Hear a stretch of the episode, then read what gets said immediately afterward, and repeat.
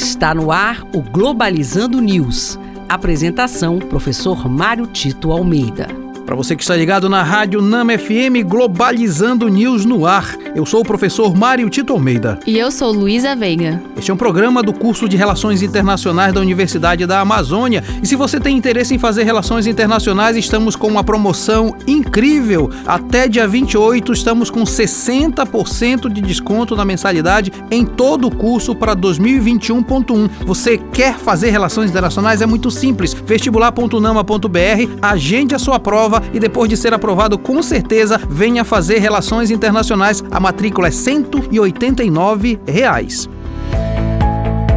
Globalizando notícia do dia. Do jornal The China Times da China. Embaixador chinês convida a Austrália para integrar a iniciativa de integração One Belt, One Road, que busca defender o livre comércio no mundo. Muito importante verificar os movimentos da China no sistema internacional contemporâneo, especialmente no que diz respeito à criação de parcerias para sustentar a sua nova liderança no mundo. Todos sabemos que há uma disputa pela liderança do mundo, de um lado Estados Unidos e do outro lado a China. O programa, iniciativa de integração One Belt One Road, que fala em termos de comércio livre no mundo, afronta diretamente as iniciativas americanas também nesse campo do comércio internacional. Então a China vem se movimentando e o convite à Austrália pode ser entendida dentro dessa perspectiva de fazer com que a Austrália passe a ser parceiro também da China, distanciando-se dos Estados Unidos.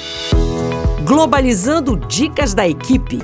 Nossa dica de livro é Educação em Saúde e Enfermagem, de 2017, de Álvaro da Silva Santos. Esse livro procura abordar de forma clara e didática o histórico da saúde em educação dentro do Brasil e apresenta práticas educativas que podem avançar para um sistema de ensino mais descentralizado e que pode aprimorar os tratamentos.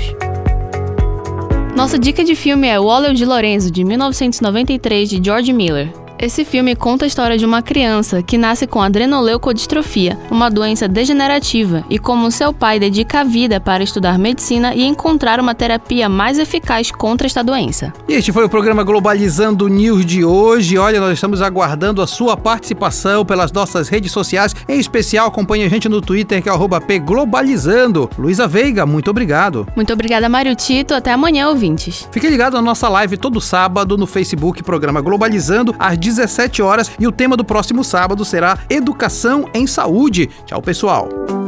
Globalizando News, uma produção do curso de Relações Internacionais da UNAMA.